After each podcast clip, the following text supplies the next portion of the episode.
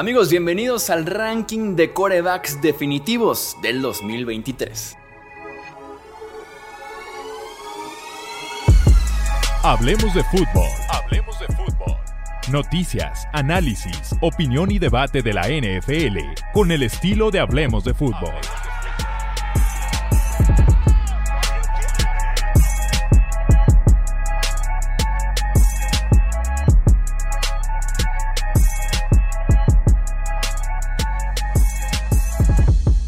¿Cómo están? Bienvenidos a una edición más del podcast de Hablemos de Fútbol. Yo soy Jesús Sánchez y como ya es toda una tradición, venimos a hacer rankings en el off-season y tenemos que arrancar con el rey de los rankings que es la posición de coreback. En el episodio de hoy vamos a hacer un ranking del 1 al 32, del 32 al 1 como lo quieran ver, del mejor al peor coreback actualmente en la NFL. Yo soy Jesús Sánchez y me acompaña para poder hacer justamente este ranking dos buenos amigos, el buen Pete Domínguez. Pete, ¿cómo estás? Bienvenido. ¿Cómo estás, Chuy, Wilmar? Nada grita off-season más que cuando todos empezamos a hacer rankings al por mayor, ¿no? Así es. Y también acompaña el buen Wilmar Chávez. Bienvenido, Wilmar. rebuscando contenido. ¿Qué onda, amigos? ¿Cómo están? Qué gusto. Eh, más que nada, como siempre, la oportunidad de hablar, ¿no? O sea, la, la posición de Córdoba que es valiosa, hay de qué hablar siempre y además a la gente le encanta. Yo los quiero sueltitos para este episodio del ranking, el debate, que se den con todo y que sobre todo la gente se suscriba y comente sus diferencias que tiene con nosotros y que se arme el debate sano en los comentarios. Tenemos diferentes categorías, vamos a rankear los 32 titulares que tenemos actualmente en la NFL, incluyendo a los novatos en sus diferentes equipos. Y las categorías son las siguientes, yéndonos de la peor a la mejor. Coreback no es lo tuyo, desconocido, que está reservado básicamente para novatos o jugadores que hayan iniciado muy poco. Eh, suplente disfrazado, última oportunidad, buen coreback, pero muy buen coreback, élite y MVP. Esas son las ocho categorías que tenemos para este ranking de quarterbacks y que al final de cuentas, mencionarlo, es actual. Es como quisiéramos el ranking de quarterbacks para jugar mañana mismo sin importar coaches, sin importar receptores, sin importar trayectoria. Es lo que pensamos para actualmente, para mañana mismo, para jugar hoy en la noche un partido de NFL. ¿Ok? Ok. ¿Listo? Muy bien. Y están, no, sé cuál fue el orden específicamente, pero bueno, vamos a irnos como, conforme está el orden aquí en el tier maker que armamos. Y el primer caso, así como para iniciar con todo, es Lamar Jackson. Wilmar, ¿en qué categoría pones tú a Lamar Jackson?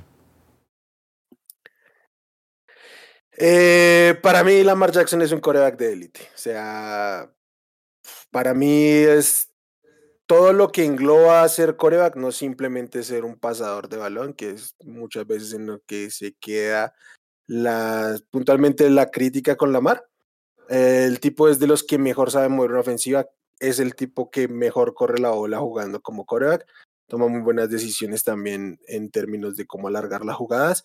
Yo creo que es sustancialmente arriba del promedio como pasador también, más allá de que sus números no sean espectaculares. Un tipo que ya supo ser MVP, eh, yo, yo creo que no hay mayor debate sobre eso. Yo tal vez de la categoría de élite tendría mis dudas de cuántos nombres quisiéramos poner en la categoría de, MVP y de élite, pero estoy de acuerdo en que lo más, más bajo que puede estar Lamar Jackson es muy buen coreback y lo más alto debería ser élite. Creo que sí son como sus categorías, porque yo también estoy de acuerdo, en herramientas está ahí todo. También tenemos que tomar en cuenta el tema de las lesiones y que no ha podido terminar una temporada en los últimos dos años pero que en herramientas y como dices tú, correr y pasar el ovoide, para mí sí es de lo mejor que tenemos en la NFL actualmente.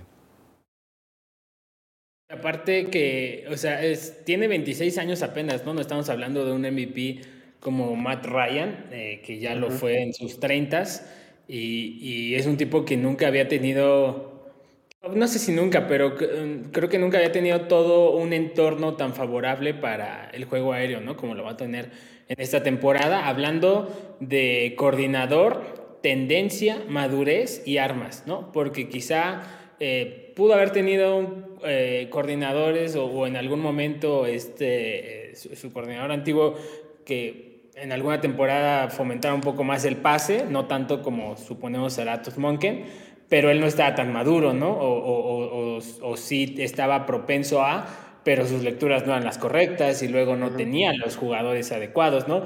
Y ahora parece que está todo puesto. Apenas a sus 26 años, eh, Joe Burrow es, o sea, es prácticamente la edad y Lamar ya lleva casi tres, eh, eh, cuatro temporadas en, la NFL, ya fue MVP, o sea, tiene todo Lamar Jackson una vez más para reventar la, la, la NFL. Y un tipo con todas esas condiciones me parece que sí, ¿no? Lo más básico debe caer élite. Eh, me da gusto que seamos tres porque podemos votar cada uno de los quarterbacks en las categorías y así en teoría podríamos encontrar como la mayoría. Wilmar votó ya por élite. ¿Tú, Pete, lo pondrías también en élite o en muy buen quarterback o incluso en MVP?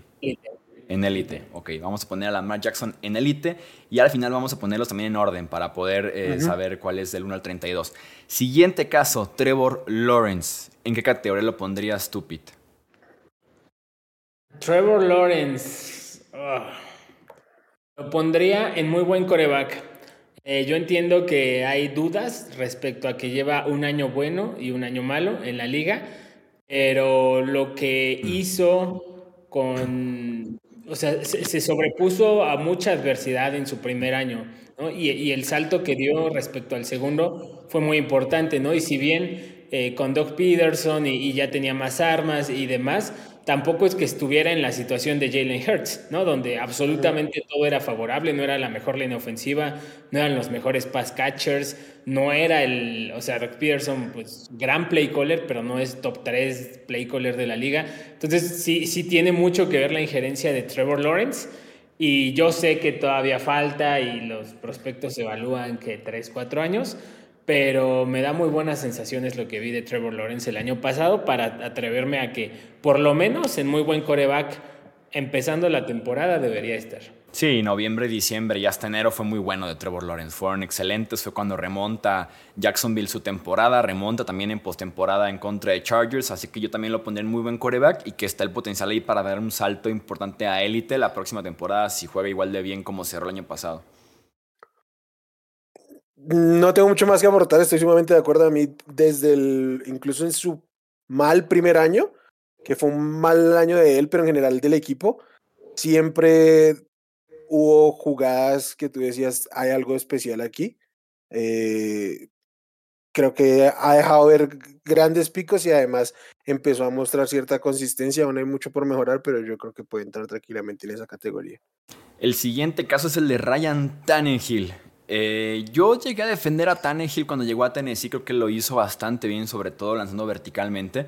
Lo que hemos tenido últimamente de él ya ha sido más decepcionante y el hecho de que los mismos Titans hayan buscado en drafts consecutivos novatos, de alguna forma altos, tercera y segunda ronda, te dice mucho lo que ellos mismos piensan de Tannehill que creo que podría ser hasta cambiado antes de que inicie la temporada o en las primeras semanas de la campaña. Yo a Ryan Tannehill lo colocaría en la categoría de suplente disfrazado. Creo que llegamos ya al punto en el que Tannehill podría ser considerado un quarterback suplente en la NFL porque su mismo equipo lo puede ver de esa misma forma. A lo mucho lo podría ver como una un, última oportunidad, pero yo estaría dispuesto a ponerlo ya en suplente disfrazado. Yo, yo, también estoy ahí porque además no, o sea, última oportunidad como... ¿De qué? No. sí, de que literalmente es eso porque te están llevando a alguien para en el mediano plazo por lo menos reemplazarte. O sea, estás ya en este rol de coreback puente, al menos en, el, en los Titans. Yo creo que yo estoy de acuerdo que en su paso de Miami a Tennessee dio un salto importante, hizo buenas cosas, pero en este momento ya estamos en otra cosa. Eh, los dos últimos años no han sido para nada buenos, ni para él, ni para el equipo, ni en general. Y creo que justamente jalar por, por, por Malik Willis el año anterior con todo lo verde que estaba, ahora subir en el draft para seleccionar a Will Levis, creo que es un claro mensaje de los Titans y yo me sumo a ese mensaje, creo que es ya, sí, su coreback puente lo podríamos dejar en esta categoría suplente disfrazado. Como coincido completamente, creo que fue el jugador más favorecido de aquel muy buen equipo ofensivamente que armaron los Titans en 2020, que lanzó creo que 32, 33 pases de touchdown. El año pasado solamente 13, ya tiene 35 años, ya tiene lesiones. Realmente nunca le vimos tres temporadas a tope, ¿no? O sea, fue una, una y media, dos, y de ahí ha venido el declive. Eh, el brazo ya no es igual, la capacidad atlética ya no es igual. Yo también creo que ya es un suplente disfrazado, que se siento que este es el jugador que fue muy buen coreback, luego fue buen coreback, pero luego su última oportunidad y ya cayó al suplente disfrazado. Creo que viene el coreback que nos va a dar de, más de qué hablar en este ranking. Veremos si estoy en lo correcto o no, que es Russell Wilson. Wilmer, ¿dónde pondrías a Russell Wilson aquí en este tier maker? Uf. Creo que podría estar muy en la línea de los últimos buenos corebacks con es que ponerlo última oportunidad por el nombre parece raro, pero por el rango de los corebacks que vayan a estar ahí y lo que vimos el año anterior, tal vez podría ser ah, casi acertado. Yo lo pondré en última oportunidad, porque creo que este año es Boomer Boss para Russell Wilson con los Broncos. Desconozco ahorita sí precisamente los temas del contrato de Wilson, pero yo soy de los que lo considera que ya no lo considero un buen coreback a Russell Wilson. Y tal vez sea como una sobrereacción porque me he dado cuenta que he, opinado mucho este offseason que yo no espero que veamos ni siquiera cerca al Wilson que veíamos con los Seahawks. Y muchas personas como que todavía lo ven en esa opción de no, sigue siendo top 12, top 15 en la NFL. Yo ya no, o sea, fue espantoso lo que vimos la temporada pasada. Con todo y que mucho fue culpa del cocheo y que cambia radicalmente ese tema para este año. Pero es que yo ya verlo como un buen coreback a Russell Wilson, no. Una ofensiva que te hacía 3, 10, 13 puntos por partido, pues no. Eh, está difícil su contrato. Tiene la cláusula de potencial salida después de 2025, o sea, al menos tres temporadas más. Él va a cumplir 35 años durante el transcurso de la temporada.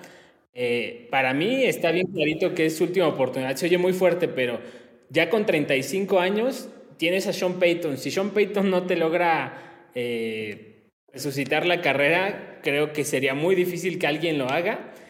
y, aparte por ahí había un reporte que, que, Sean Payton está dispuesto a darle un año y si se tiene que comer eh, los, creo que son 22 y 30 millones que serían para el próximo año, que él está dispuesto a hacerlo porque no, no, no, no piensa estar jugando con, con, la posición más importante, ¿no? Sobre todo hipotecando el futuro. Entonces, para mí sí, también última oportunidad para Ross Wilson. Aparte, creo que sería el caso diferente si tuviera 31 años, ¿no? Que hemos visto corebacks eh, que, que, en sus 30, iniciados sus 30, eh, pueden alcanzar todavía un, un poquito de prime, pero Ross Wilson ya está en la parte fea de los 30. Yo lo único que agregaría es que hubo un punto en la temporada donde a todos nos dejaron de importar los Broncos hmm. y Russell Wilson jugó, sustancialmente mejor de lo que lo había hecho durante la primera parte de la temporada. Creo que por eso puede pasar un poquito eh, por debajo del radar de lo que realmente puede ser su nivel. De ninguna manera va a estar al nivel de, de los Seahawks ni de hace unos cuatro años donde estuvo en, la élite de, de la posición, pero yo sí esperaría un mejor año de lo que vimos. También es que después de lo que vimos empezando año, pues mejor cualquier cosa, ¿no? No era difícil mejorar eso. Entonces lo ponemos en última oportunidad. Sí. Sin miedo, Chuy. eh, Mahomes, te tocó uno sencillo para presentar, Pete. MVP. O sea, creo que es. No, no, más bien a mí me interesaría saber cuántos más ustedes tienen en esa, en esa categoría yo solo tengo dos, pero Mahomes, o sea, ya tiene todo, ¿no? O sea, creo que esa victoria, junto con la salida de Tom Brady, era el último empujoncito que le faltaba para, ya no solo hablando de juego, ¿no? Sino como face of the league, o sea, la cara de la liga ya completamente. Mahomes y una locura verlo. Ojalá alguno de sus receptores ofrezca mejor juego para que sea todavía más divertido. Yo estaría dispuesto a dejar a Mahomes solo en la categoría de, de, MVP, como claramente el mejor quarterback de la NFL. También podría incluir, si quisieran, a uno más ahí, pero de que es el número uno de este ranking, lo es ojos cerrados. Yo creo que vamos a terminar poniendo dos ahí, pero básicamente porque van a ser, va a ser una casilla con dos categorías distintas. Porque en ninguno tenemos duda que Mahomes es el mejor coreback de, de la NFL. Como siempre dice Chu, el mejor coreback del planeta y sobre la faz de la tierra. Hay que, hay, que poco a poco, hay, que, hay que poco a poco meter esa frase. O sea, si decimos de que Messi es el mejor jugador del mundo, ¿por qué no decimos de que Mahomes es el mejor quarterback del mundo? O sea, no creo que en Afganistán hay un mejor coreback que Patrick Mahomes. No, pero sí, bueno, a mí siempre me ha parecido ridículo cuando los equipos ganan y dicen, ah, we're world champions. Es como. Sí, que o sea. Sí, en Estados Unidos sí lo veo un poco manchado así de. Sobre todo porque ahora en la XFL, ¿no? Alguien dijo de que somos world champions. Dices, madre mía, ganaste la XFL. Pero sí, yo estoy a favor de empezar a meter un poco más la idea de la frase el mejor quarterback del mundo. Puede ser, sí, puede ser. ¿Y lo es Mahomes? Sí, y yo creo que con el segundo, por más que nos pueda gustar, hay distancia. Sí. Eh, Jimmy Garoppolo es el siguiente coreback en esta lista. Yo estoy entre dos categorías. Estoy entre buen coreback, pero, ese pero claramente son las lesiones, o colocarlo en última oportunidad con un debate muy interesante sobre si es mejor Russell Wilson o Jimmy G actualmente. Eh, sobre todo porque Jimmy G no nos ayuda en el sentido de que se lesionó en diciembre Supuestamente no se operó para poder jugar en febrero el Super Bowl. Ya ni siquiera había chances por lo que hizo Brock Purdy. Y en marzo dicen, ¿saben qué? No está, no, está listo para jugar todavía. Se vuelve. Ahora sí se opera Jimmy Garoppolo fuera 6, 8 semanas. Cláusula su contrato para poder cortarlo en caso de que no esté listo y no estén cómodos los Raiders. O sea, se complicó feo su llegada a Las Vegas. Creo que va a jugar en semana 1 al final de cuentas Jimmy Garoppolo. Faltan 3 meses para que juegue en los Raiders un partido pero es que no pinta bien, o sea, es un poco más de lo mismo para Jimmy G en Las Vegas. Eh, yo tengo que decirlo, eh, yo siempre he defendido a Jimmy Garoppolo, de ninguna manera es mejor Corea que Russell Wilson. ¿eh? Mm, no, no hay manera. Yo creo que es, sí puede ser su última oportunidad. creo que todo lo que ha sucedido en el offseason juega muy en su contra. Ah, básicamente en, este momento está amarrado a que es el único, la única opción viable realmente que tienen los Raiders. No sé si en otras condiciones, si en otro momento hubiera pasado todo esto, estaríamos ante esta misma situación o terminan los Raiders un poco abocados a la presión de, tener, de no tener a quien alinear básicamente de aquí a la temporada. Pero claramente es un cartucho ya quemado con el que no te vas a casar de ninguna manera y no vas a construir a, mediano plazo siquiera. Entonces yo creo que sí lo pondría ahí. Por debajo de Wilson en última oportunidad, dices tú. Ok. Sí. Yo, yo también considero que es última oportunidad, sobre todo porque es última oportunidad de tomar un equipo que no lo busque cambiar. o sea, creo que todo el que toma Jimmy Garoppolo lo hace a sabiendas de, ok, tengo un coreback estable que no me va a hundir el barco. Eh, probablemente él no me gane un Super Bowl, como ya lo demostró, eh, pero en, en, una situación ideal no va a ser él la razón por la que pierda, ¿no? Eh, puedo llegar al Super Bowl, ¿no? Entonces, creo que es su última oportunidad para demostrar, ok, algo como lo de Matt Ryan, ¿sabes? Este, últimos dos años, tiene 31 años, últimos dos años en los que me puedo hacer cargo 100% de un equipo, eh, que vamos a ir all in, ¿no? Y, que él lo pueda manejar. El tema de la salud y el tema de que, mm, pues sí, ¿no? El factor clutch, que nunca lo ha tenido, son lo que más me, me impediría a mí. Pero creo que juega muchísimo a su favor que Josh McDaniels no, no me parece que sea el, el más sensato a la hora de evaluar sus opciones. Eh, y, sus suplentes no, no, no, no apunta que tenga pensado buscar a alguien más, ¿no? No lo hicieron en el draft. Entonces creo que sí va a ser all-in con Jimmy y al menos creo que dos años podía tener ahí. Sí, yo Jimmy siempre le considero un quarterback muy inoportuno en el sentido de que cuando menos necesita la intercepción el tipo te la va a lanzar o cuando menos se necesita una lesión el tipo se va a lesionar. O sea, es como elige los peores momentos para, para cometer sus dos tragedias más grandes, ¿no? Que son las intercepciones y las lesiones. Eh, Wilmar, ¿dónde pondrás a Justin Herbert, que es el siguiente en la lista? Uf, eh, si pusimos a la Lamar en élite, yo tendría que poner a Justin Herbert en élite. ¿Por delante o por detrás de Lamar Jackson? Para mí, por detrás de Lamar Jackson. Uh. Yo pondría a Justin Herbert en élite por delante de Lamar Jackson. Entonces me toca el, el, voto diferenciador. Yo también lo pondría detrás de Lamar Jackson. Uh. Eh, creo, que, creo que con el tiempo puede evolucionar a ser mejor que Lamar. Pero por ahora sí le ha faltado eh, igual, ¿no? O sea, creo que es una forma muy burda de, de, definirlo, pero quizá para darlo a explicar mejor, eh, el factor clutch, ¿no? O sea, ok, tienes situaciones muy en contras, tú demuéstrame realmente que sacas un partido. Y sí lo ha hecho muchas veces. Quizá no tantas veces como Lamar lo, lo hizo cuando tenía más cosas en contra. Eh, creo que mucho tuvo que ver que Herbert no tenía un buen maestro, alguien que le ayudara. Espero que al final de esta temporada el, el orden pueda ser cambiado, pero para día de hoy creo que me quedo así igual.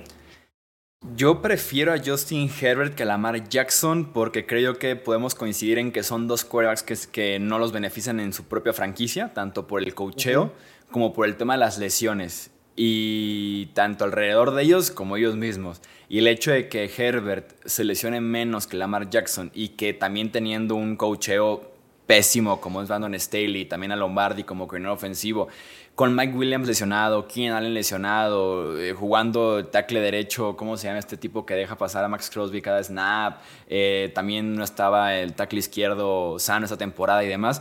Y los Chargers, equipo de playoffs, ganando por 27 puntos un partido de postemporada de visita. Creo que es algo que Lamar Jackson no hubiera superado en su momento. Y por eso prefiero a Justin Herbert. Creo que lo compro mucho, pero por otro lado digo, bueno, Lamar también tenía muchas cosas en contra. Eh, y, o sea, y, que, no llegó, por lo menos este año, por ejemplo, no llegó a donde llegó Justin Herbert. Pues no, no, pero me refiero a otros También años. También el, el, estar disponible es una habilidad. Pero llegó a un MVP, ¿no? O sea, ninguno está en una situación completamente favorable, ¿no? La de Herbert era peor que la de Lamar, obviamente, pero en sus plus, o sea, en su nivel más alto que nos han mostrado, el de Lamar le dio un MVP. No hay, punto de comparación. No sé si yo preferiría el punto más alto de Herbert que el punto más alto de Lamar. Que podemos decir que el de Lamar le dio MVP, pero es que Lamar jugó al punto más alto 16 partidos. Eh, Herbert no pero tú estás hablando sobre un imaginario de lo que puede ser. Yo también creo que Herbert puede ser en su pico de no, si me dices, si, ahorita me dices con quién quieres jugar un partido playing tipo el que se aventó en contra de los Raiders, Lamar o con Herbert, yo me voy con Herbert. Pues yo prefiero a Lamar, pero más allá de eso te estoy diciendo, el pico que hemos visto de Lamar no lo hemos visto ni de cerca de Justin Herbert, es lo que yo quiero decir. Igual y yo creo que está muy parejo. Más adelante yo creo que hay otro coreback que va a terminar metiendo en esto, donde son tres corebacks que yo veo muy parejos.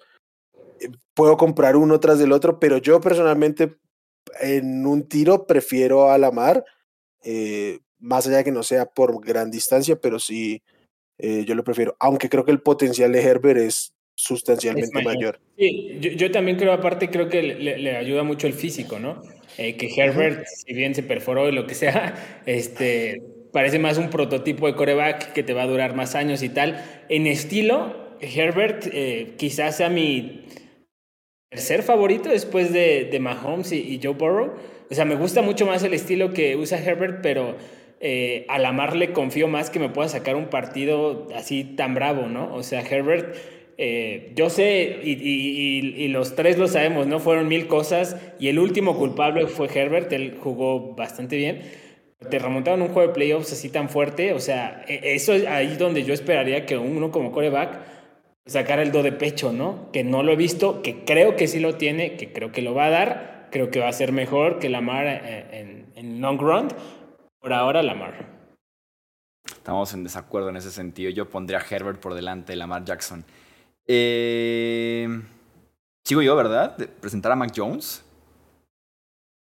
¿O eras tú, eh, eh, no, pues presentando estás tú, pero. No, no, no, porque estaba dándole como a cada quien la opción de iniciar con un quarterback, pero no creo que te pregunté a ti de Herbert. Sí, sí, te pregunté a ti de Herbert. Eh, Pete, eh, ¿a Mac Jones dónde lo pondrías? Uf. Es un caso bueno el de Mac Jones. Sí.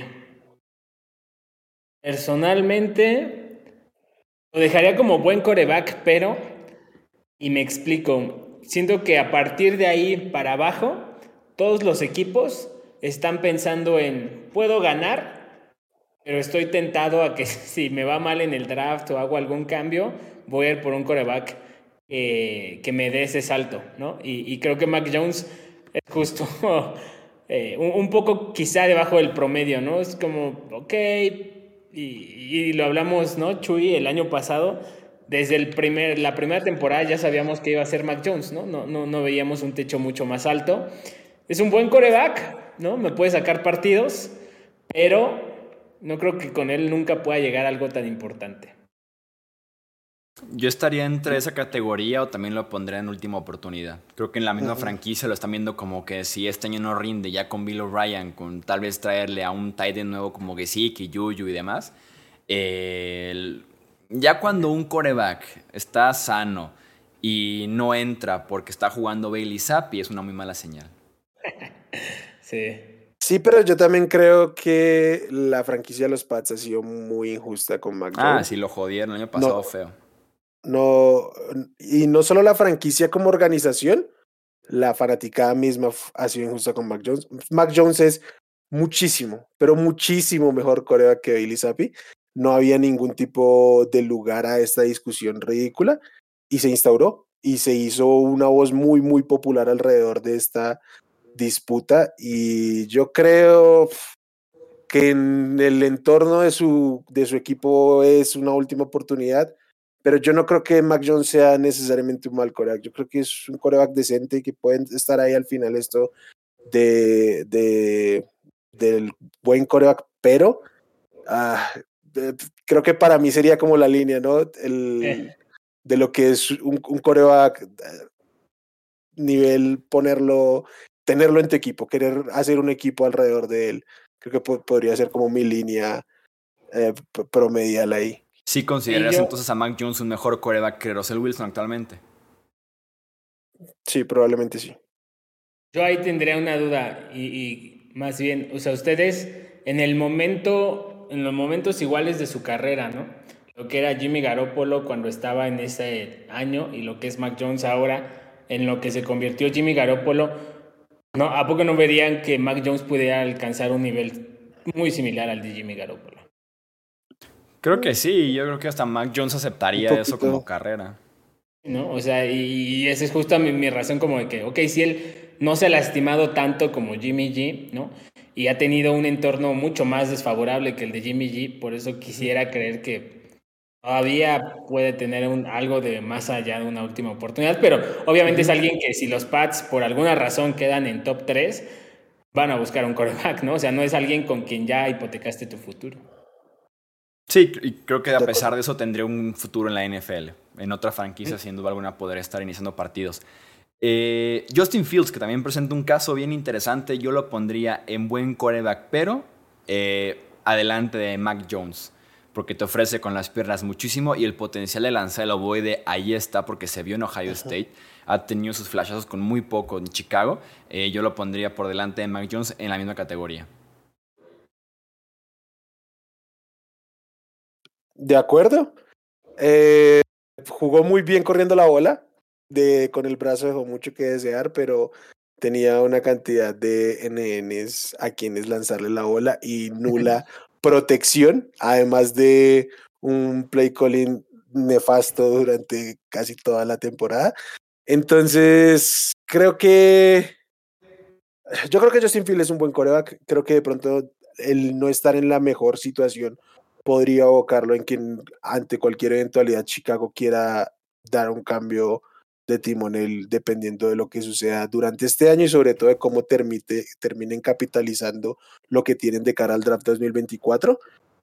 Pero eh, si nos mm, paramos en el ya eh, de el potencial y las armas que tiene como en términos de talento y de potencial, a mí me, es un tipo con el que a mí personalmente me gustaría construir un, un proyecto alrededor de Sí, y, creo que también lo, lo, que quizá pueda jugar ahí con él es el tema de el físico, eh, ¿no? Que si bien no ha tenido ninguna lesión fuerte hasta ahorita, eh, quizá a veces se expone demasiado, ¿no? Fue el coreback que más scrambles tuvo la temporada pasada, el que más golpes fuera de los, de los hitches tuvo, o sea, como que te deja un poquito esa duda de si va a poder todos esos ifs. No hay ninguno que sea súper grande y el potencial es muy, muy cautivador. O sea, creo que es alguien que lo podemos ver que pueda dar un salto a la Jalen Hurts o alguien que se quede estancadísimo, ¿no? Y, su carrera no acabe de despegar. Wilmar, ¿dónde pondrías a Jared Goff de los Detroit Lions? Uf. Uf. Quarterback top 5 de la eh. NFC, por cierto. También empujando esa, idea, esa idea. Y no es ni el 4 ni el 5. A ver. Eh, por los nombres que tenemos ahí, yo lo pondría en buen coreback, pero eh, justo entre los dos que nombramos. Viene un buen año Goff, ¿eh? Mm. ¿Lo pondrías por debajo de Justin Fields? Eh, sí, quizás un poco por gusto personal, por mm. potencial, pero viene un buen año Jared Goff. O sea, estuvo moviendo una ofensiva de las mejores ofensivas de la liga ah, y no siempre con las mejores armas. Eh, vamos a ver si esto lo puede sostener en el mediano plazo, pero supo meterse en contextos muy, muy complejos de tiroteos todo el tiempo y sacó la cara y yo creo que dio un paso adelante de la perspectiva que teníamos del, del año pasado iniciando con Detroit. Para mí Goff debe de ser en la categoría de un buen coreback, pero el número uno. Debe liderar esa categoría, porque si no lo lidera ahí es porque entonces es el último en muy buen coreback. Pero tampoco quiero dar ese salto. Pero Jared Goff es un coreback de la ofensiva top 3 de la NFL la temporada anterior y que lo hizo lanzando el ovoide, como dices tú, una defensiva que se comía 30 puntos y él, y él hacía 31 y estaba en la pelea por los playoffs con esa defensiva. Entonces yo lo pondría por delante de Justin Fields sin lugar a dudas como el líder actualmente en buen coreback, pero. A, mí me gusta muchísimo Jared Goff desde, desde su primer año en la NFL Creo que ahora con Detroit le ayudó mucho para reivindicarse de que no era solamente un producto de, de Sean McVay, que obviamente sí él lo llevó a su, a su punto más alto, pero que no es un producto del sistema, ¿no? O sea, que él, él, tiene cómo defenderse eh, y, que sabe llevar a su equipo a, a, jugar en un nivel muy alto, ¿no? A pesar de que tenía, como decían, buenos receptores, buenas, o sea, buen arma, buen, buen ambiente, pero no era élite, ¿no? O sea, tampoco era como de nuevo, no, no era Filadelfia. Eh, mi tema yo lo pondría detrás de Justin Fields por la sencilla razón que a Justin Fields todavía lo veo alcanzando un nivel mucho mayor. O sea, por ejemplo, en un escenario ideal, fantástico, a Justin Fields lo puedo ver como que pueda alcanzar algo tipo Dak Prescott, ¿no? Tipo Jalen Hurts. A Jared Goff ya no me lo imagino en un nivel mucho más alto del que lo hemos visto tanto en este año como cuando le fue muy bien con los Rams. Entonces me dejaría como ese buen coreback, pero, y apenas venimos del draft pasado, donde se coqueteó un poco con esto de que si los Lions, es que Stroud y es que Richardson, o sea, para mí ese es el termómetro, ¿no? Te deja completamente seguro de aquí a tres años de que no vas a ir por alguien en el draft si se te presenta la oportunidad. Sabemos que Baltimore no lo hace, Chargers no lo hace, Chiefs no lo hace, Ions a mí me parece que sí lo haría. Por eso yo lo dejaría detrás de Justin Fields. Yo te diría que hay más chances de que Justin Fields no inicie semana 1 con los Bears 2024 que Goff con los Lions 2024. Pero no, por, pero no porque sea un mejor porque no sea un mejor coreback. Sí, claro que sí. O sea, yo estoy de acuerdo con lo que como dices, también la, pero por otros con la idea de coreback en el draft, también Chicago tiene el pick número uno. Pero nunca, pero nunca hubo debate que fueran a seleccionar un coreback. y los Lions sí hubo debate, no sabemos. Había debate en los medios, pero en el interior de los Lions. Pero, pero no tuvieron oportunidad de seleccionarlo. Los Lions no tuvieron al tiro un coreback en ningún momento del draft.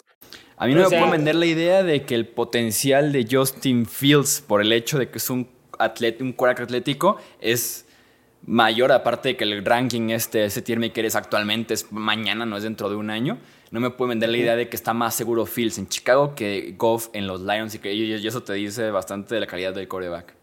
También a mí el punto que me dice del nivel del coreback es quién hizo más con menos el año pasado, ¿no? Y para mí en ese punto está bien clarito, ¿no? O sea, fue Fields. Digo también que tenía pero Jared yo sí Goff, o sea, Jared Goff tenía una muy buena línea ofensiva, pero en wide receiver que Amon Ra, en tight end cambiaron a TJ Hawkinson. Yo sí creo que el año pasado Jared Goff fue sustancialmente mejor Corea que, que Justin Fields. Sí, por mucho. Pero sí, o sea, muy, ¿sí? Eh, ¿Y qué ha cambiado este año? Como, ¿qué, ¿qué, ha cambiado de la semana 18, el, la primera semana de enero, a la primera semana de junio para pensar que Justin Fields es, es mejor coreback sea, actualmente que Jared Goff? Jared Goff no ha pasado nada. Su, Jared Goff va por su temporada 1, 2, 3, Octava. 6, 7, 8, ¿no? Justin Fields va por la tercera.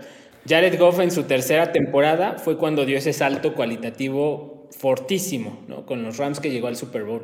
No, y Goff fue el coreback de una ofensiva top 3 de la NFL. Justin Fields fue un coreback que lanzaba 100 yardas por partido. Los primeros, los primeros cuatro años. Pero también terminó.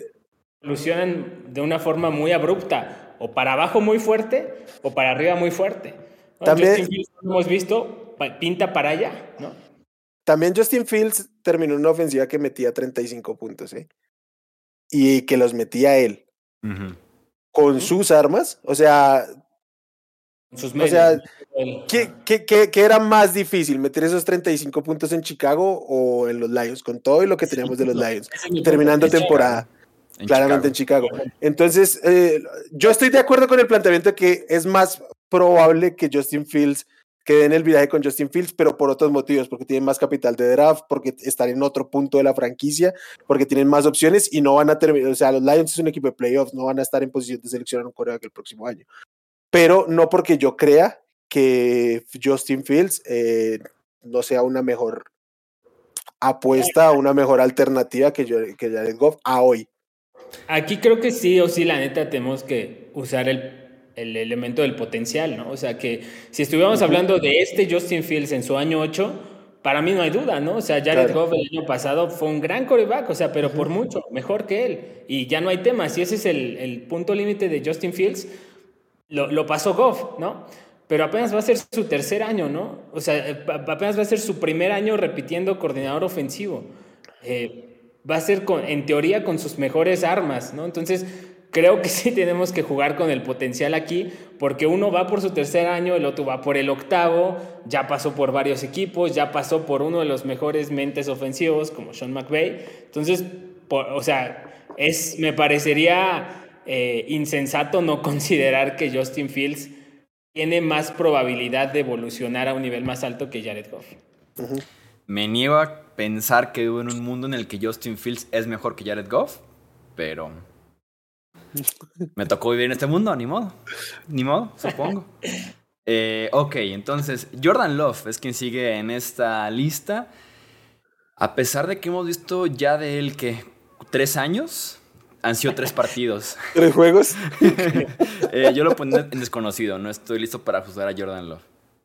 Y más porque ha entrado siempre de bomberazo. Entonces yo lo pondré en desconocido. Todavía no estamos, no estoy listo para decir si Jordan Love es basura o no en la NFL. A mí está, la verdad creo que está muy complicado. Creo que todo se le jode el contrato de novato, ¿no? Porque, o sea, si no fuera por eso, creo que estaría en una posición más tranquila. No sé si vaya a ser su última oportunidad. Los Packers o sea, lo han visto más que nadie, ¿no? O sea, ellos creo que son los únicos que tienen claro dónde está Jordan Love.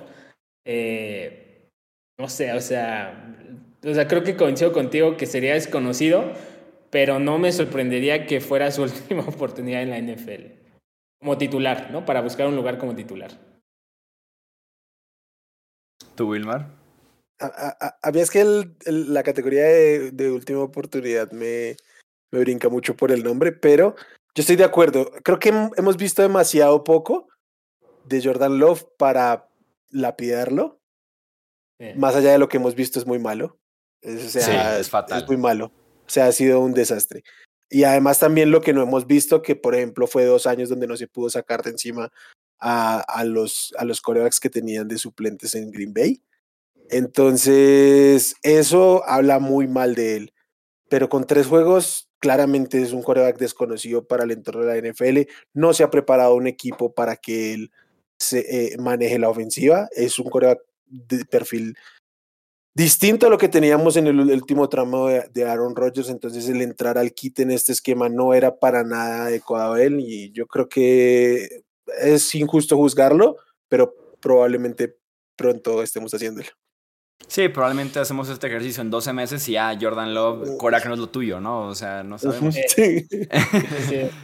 O sea, pero creo que todo esto, la verdad, se lo, se lo jode todavía más, insisto, el contrato de novato, ¿no? Porque si todavía estuviera como que tengo dos años, es como, ok, este, pues, podemos jugar contigo el contrato. Tiene dos años, ¿no? Sí, Green Bay lo extendió. Green Bay lo extendió Tiene un dos año años. más. Green Bay lo extendió un año más, pero está, lo- está de cortarlo si quisieran, pues.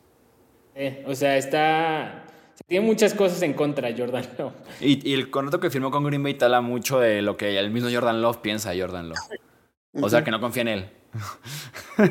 Ni él mismo confía en él. Eh, ok, Wilmar, Joe Burrow, ¿dónde lo ponemos? ¿En MVP o en Burrow. Elite? Para mí es, eh, lo pondría en MVP. Ok. Yo podría estar a favor de poner a Joe Burrow y solamente a Joe Burrow en MVP junto a Mahomes. Atrás de Mahomes. Pensé que iba a decir, a decir que soy yo qué, no. No, no, no, atrás de Mahomes No, en el yo- mismo escalón que Mahomes. Yo estoy ahí, o sea, para mí es Mahomes y Burrow y hasta ahí, o Mahomes solo. No, o sea, no, no tengo otra. Pero yo prefiero poner arriba a, a Burrow. Creo que hay distancia con Mahomes, pero creo que para mí es claramente el 2.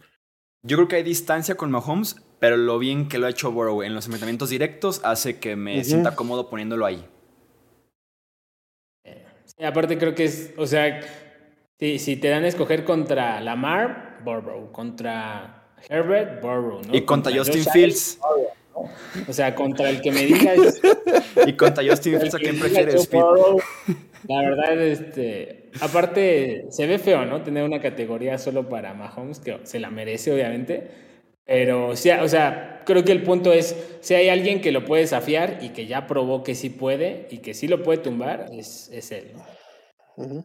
¿Dónde pondrías a Kirk Cousins, Pete? Kirk Cousins. Para mí sería un buen coreback, pero el Mm. tema sería dónde colocarlo. Si lo pondríamos en esa categoría, yo creo que debería ser el mejor de esa categoría o debería ser el peor de muy buen coreback.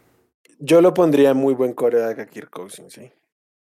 Como último, Mi- probablemente, de la categoría. Sí, o sea, es que si no, ¿cuántos van a terminar a- a- en las tres primeras categorías? ¿Diez? Sí, e- es lo que les decía antes de empezar el, el- el podcast, que, o sea, yo veo como la parte media mucho más abultada que esto, ¿no? Mi, mi tema de, de Kirk Cousins, y digo, ya, eh, o sea, ya es como, y de verdad, o sea, Minnesota, ¿cuándo, no? O sea, tienen que ir por un mejor coreback en algún momento, ¿no? O sea, no es malo, obviamente no es malo, él, él creo que te puede ganar un Super Bowl, pero, fuck, no, o sea, ya los años no pasan en balde, ¿no? O sea, no, él sigue siendo, o sea, no pasa en balde, pero él sigue siendo muy bueno, ¿no? Eh, no, no tiene ayuda y eso le empeora la situación. Entonces, o sea, es una disyuntiva, no sé. Pues yo te voy a decir que el problema de Minnesota no es Kirk Cousins. No, no, no, no, no es Kirk Cousins. O sea, es- esta ofensiva en los últimos años ha sido súper sólida, siempre produce. O sea, lo que pasa es que a Kirk Cousins le ha tocado escenarios donde es expuesto en televisión nacional, básicamente. que- Pero, sí, el- eso. ¿cómo? Hacen mucha leña de eso del prime time y demás. Sí, Pues sí, porque es lo que, te- lo que terminas viendo, ¿sí? No todo el mundo ve todos los juegos a las 12 del día. Es como se genera la opinión. Pero entonces nos quedamos con, con las vis- vistas de dos, tres juegos en la temporada y por eso se, se le baja un poquito el pedigrí, pero es un tipo que ha movido una ofensiva muy solvente en distintos esquemas durante su estancia en Minnesota, que sigue haciéndolo el año pasado, estuvo lidiando con, o sea, era Justin Jefferson y nadie más, hasta que llegó TJ Hawkinson. Entonces, y sigue haciéndolo y sigue poniendo números y sigue moviendo y tomando buenas decisiones. Mm, sí, no es un tipo que haya estado, creo yo, en ningún momento ni vaya a estar en la élite, pero es un muy buen coreback en el que tranquilamente tú eh, vas con él año a año y le das su contrato full garantizado. Yo O sea, lo pondría en muy buen que- coreback, pero sí hace 12 meses me sentía mucho más cómodo dejándolo ahí que en la categoría de abajo.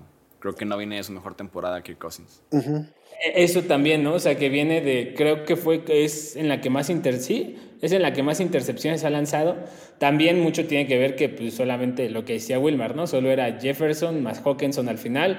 Luego una defensa que si te hacen 30 eh, puntos es muy difícil que todos los domingos tú puedas hacer 35, ¿no? O, que puedas jugar de una forma más segura. O sea, para mí tienes que hacer 35 a los Colts para ganarle. No, y su último pase del año también fue en un cuarto y quince un pase de 3 yardas. O sea, no deja de tener detallitos Kirk Cousins. Esos, son mis temas con Kirk Cousins, ¿no? Como que es muy buen, o sea, para mí, o sea, las categorías son muy buen coreback y buen coreback, pero para mí sería muy buen coreback, pero... Pero... No, si quieres ponemos élite, pero, muy buen coreback, pero... y lo ponemos detrás de Trevor Lawrence, todos de acuerdo. Ahí, ahí, se escogen ustedes, o sea, creo que, creo que lo tenemos en la misma, en el mismo espectro, ya más bien decidan ustedes. Sí, yo, yo sí lo pondría detrás de Trevor Lawrence. Eh, Dak. Dak Prescott. Yo pondría a Dak Prescott en muy buen coreback. Probablemente entre Trevor Lawrence y Kirk Cousins. Por el tema de decisiones, mala suerte, las entregas de balón. Porque Dak es un muy buen coreback, aunque las personas piensen totalmente lo contrario. Yo, yo, yo Llevo dos, tres años diciendo que es el coreback que más depende de... Es el coreback más volátil, ¿no? O sea, se lastima el tackle derecho y puta, o sea, cambia todo para Dak.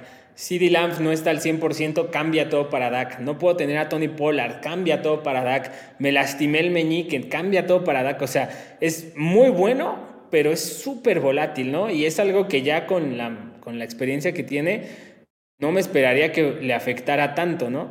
Eh, a, Trevor, por ejemplo, lo puedo ver este año dando un salto a élite, ¿no? A Dak, sí, pero me costaría más imaginármelo. Entonces sí creo que va detrás de Trevor. Y a ver qué tal Dak sin Kellen Moore este año, sin coordinador ofensivo y con Mike McCarthy llamando las jugadas. O sea, más volatilidad. Yo fíjate que hace poquito hice un TikTok de ranking de corebacks y me salió la opción de Dak contra Daniel Jones y elegí Dak y los comentarios ni te cuento. Y luego me, sí, y me salió la opción después de Dak contra Jared Goff, elegí Dak y ni te cuento también los comentarios, ¿eh? Es que la opinión pública sobre Dak es malísima. la afición de Cowboys lo tiene como no sé, como Andy Dalton. ¿no? O sea, sí, o sea, puedo entender que si la afición de Cowboys puede defender a Dak, pues no, pues los, los otros 31 equipos lo detestan, o sea, lo destrozan cuando puedan. Pero el tipo es un muy buen coreback. Más porque es, la, es, el gran ejemplo de, ok, lo pierdes y ya, ya quiero ver cómo lloras 16 partidos, o sea. Yo lo pondré en muy buen coreback, e insisto, entre Trevor Lawrence y Kirk Cousins. Yo estoy de acuerdo, o sea, tengo mucho más que decir. Eh, aunque no viene, viene una mala temporada también de él. ¿eh? Sí. O sea, más allá de todo lo que haya pasado a su alrededor, jugó mal en 2022.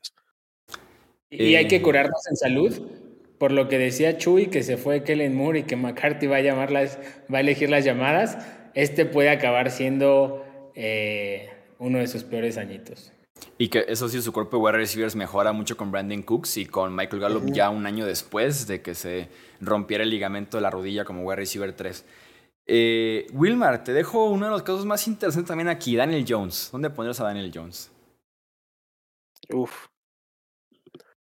Eh, creo que ya no lo podemos poner en última oportunidad porque. No, ya no. Ya no, ya no está en ese, contrato, no. Eh, no. Eh, eh, creo que tendríamos que, pues, claramente no podría ser tampoco más allá de buen coreback, pero. No. Y yo creo que encima de Mac Jones sí, pero hasta ahí. Por detrás de Jared Goff. Por detrás de Jared Goff, claramente. Yo estoy de acuerdo. Yo, si hubiéramos puesto Jared Goff por adelante de Justin Fields, probablemente hubiera puesto Daniel Jones por adelante de Justin Fields también por cómo ah, lo coachan a Nueva York. Entiendes el punto. Sí, entiendes el punto, entiendes el punto. Yo, yo ahí lo que debatiría sería, bueno, Justin Fields no ha tenido a alguien como Brian Dable, ¿no? Pero, o sea, entiendo claramente pues mal, dónde mal, mal, pedo por Justin Fields, o sea. Exactamente, o sea, pero al final este es un ejercicio de, también También a Daniel Jones lo sacaron a correr 17 veces en un partido de playoffs, ¿no? Entonces también saben lo que tienen. Eso sí. Entonces. Este, exactamente. Sí. No, pues también se hablando de wide receivers, de grupos de wide receivers malísimos, el Daniel Jones, o sea. está, es un buen tiro, ¿no? Es un buen tiro.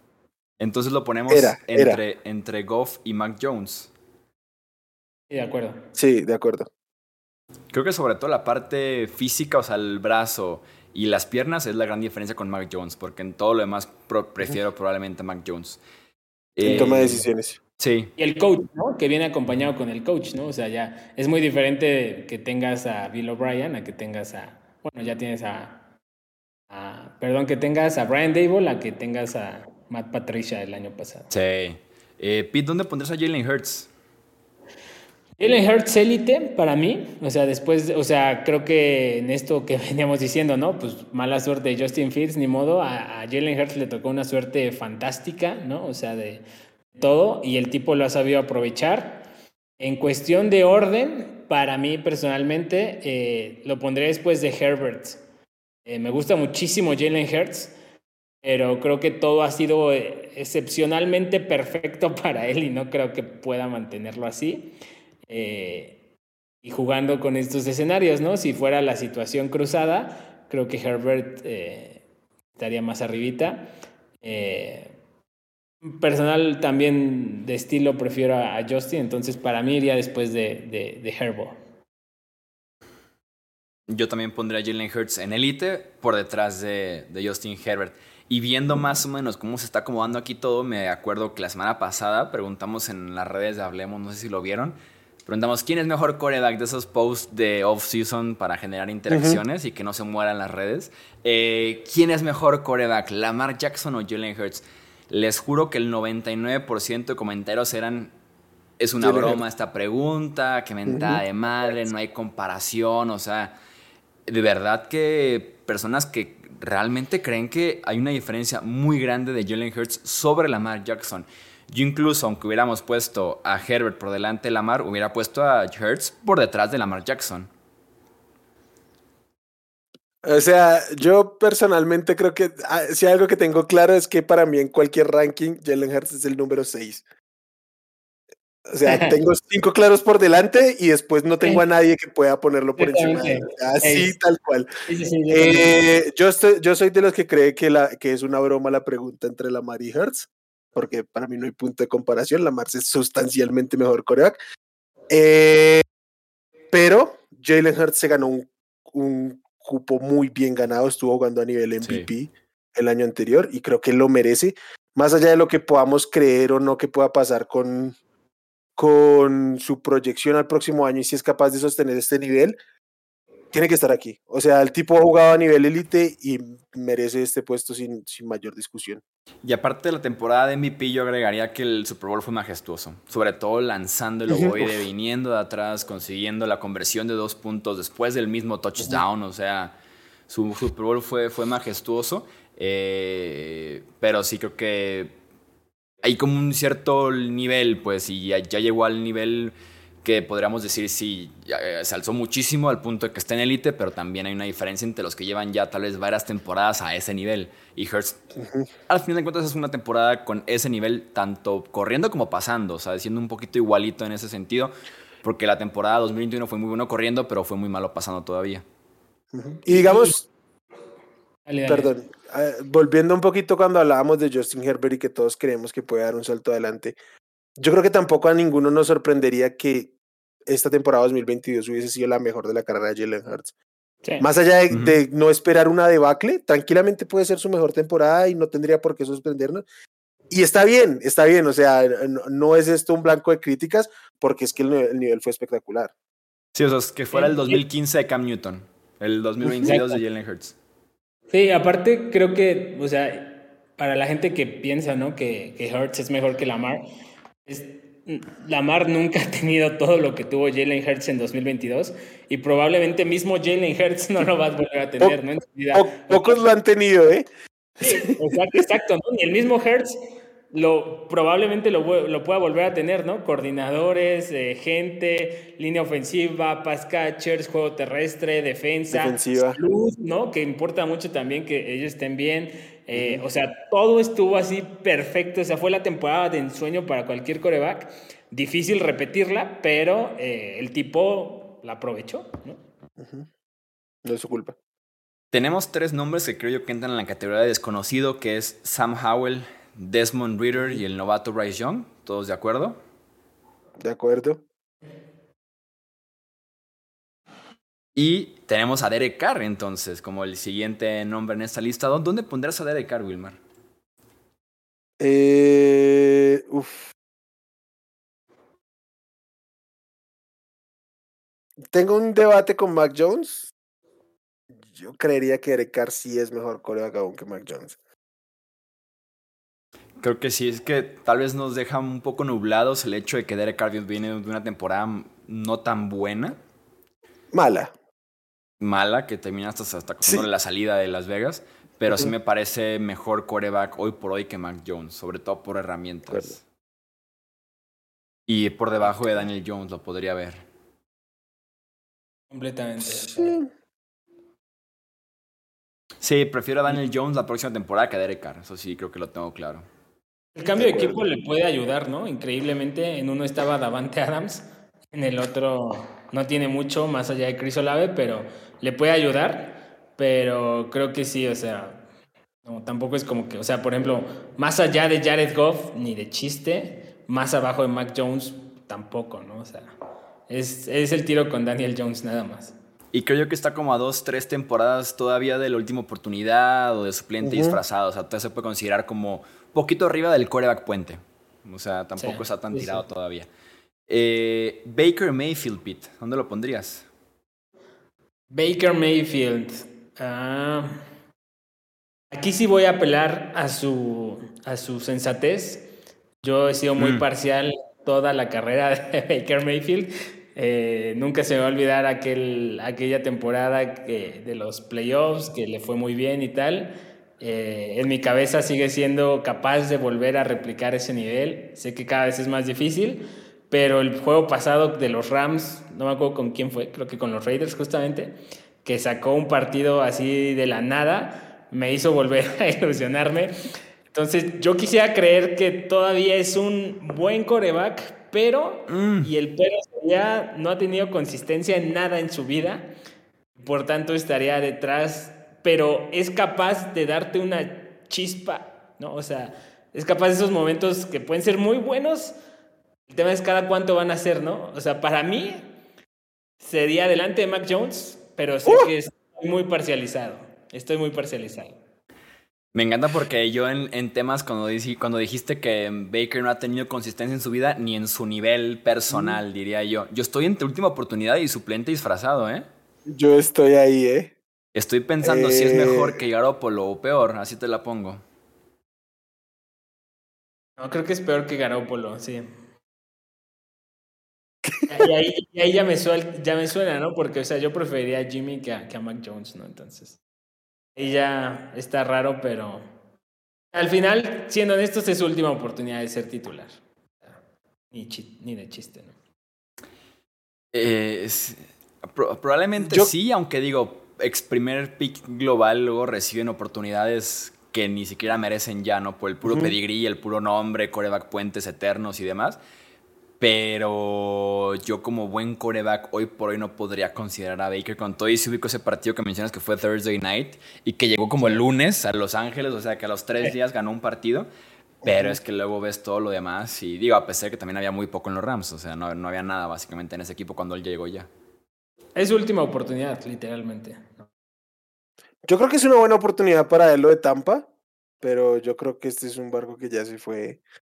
O sea, que es, lo llevan justamente porque están en este periodo eh, ya de transición de un equipo veterano en los Bucks. Eh, yo de verdad creo que coquetea mucho con lo de suplente disfrazado porque creo que es la transición de que no tenían a quién poner ante la salida de, de Brady porque el plan de sucesión era nefasto. Sí, no había dinero y no había un pick alto para uh -huh. ir por alguien. Eh, y aparte Baker yo no sé cómo le vaya a ir porque creo que con Cleveland su éxito fue el juego terrestre, línea ofensiva y cocheo. Y en Tampa Bay no existe ninguna de esas tres. Ninguna de las tres. Ninguna de las tres existe. Es un gran grupo de wide receivers, sin duda alguna. Uh -huh. Pero no existe ninguna de las otras tres opciones. Yo lo pondría en última oportunidad, probablemente detrás de Jimmy Garoppolo. Yo también. Y creo que te puede decir incluso en contratos el contrato de Garoppolo y el de Baker. No tengo en la mano el de Baker, pero no recuerdo que haya sido igual de bueno que el de Garoppolo. No, de Baker, si no mal eran 8 millones. Mm. No, pues sí está casi a un año de caer con Tannehill ahí en suplente disfrazado. Eh, Kyler Murray es un caso bien interesante. Platícanos de Kyler Murray, Pete. Tú que eres tan cercano a él.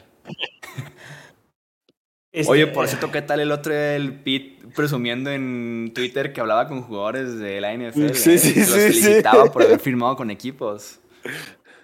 A mí me dio mucho gusto por él. Fue de broma, es un, un tipazo, o sea. Humildemente. Era este. ¿Le podrás mandar un WhatsApp a, a Kyler ahorita y preguntarle en qué categoría se consideraría él o no? ¿O no hay tanta confianza todavía con Kyler? No, ¿sabes qué? Kyler. ¿De Call of Duty? Kyler. un Xbox Message. Un Xbox Message. Tiene más probabilidad si, si se mete, si él hace un stream de Call of Duty y nosotros le preguntamos algo, a que si alguien del equipo le pregunta algo, porque el tipo sí es muy Uh. sumamente cerrado. Y Eh, fíjate no sé, que ahora que DeAndre Hopkins en su entrevista dijo que lo que quería de un coreback, sí dijo, no, quiero un coreback que, que jale a los demás, o sea, que saque adelante el equipo. Pues ahí está la pedrada Kyler, pues. Es lo que mencionas creo que es un, creo que es un buen coreback, pero creo que tiene muchos peros, ¿no? O sea, ya tiene un equipo, la, la verdad, muy jodido. Tiene una lesión fortísima, ¿no? Eh, los coaches se ven con toda la energía del mundo y lo que sea, pero o sea, a mí no me inspira nada No. este, ninguno de, ni, ni head coach ni coordinador ofensivo Drew Petzing, ¿no? Eh, o sea, creo que está en la peor situación que cualquier coreback pudiera pedir. Entonces, pero tampoco creo que sea su última oportunidad, ¿no? Porque todavía le pueden encontrar la excusa de, ah, todo lo que acabo de decir, más la lesión, etc, etc. Entonces, creo que todavía sería un buen coreback, pero eh, mi problema sería detrás de quién, ¿no?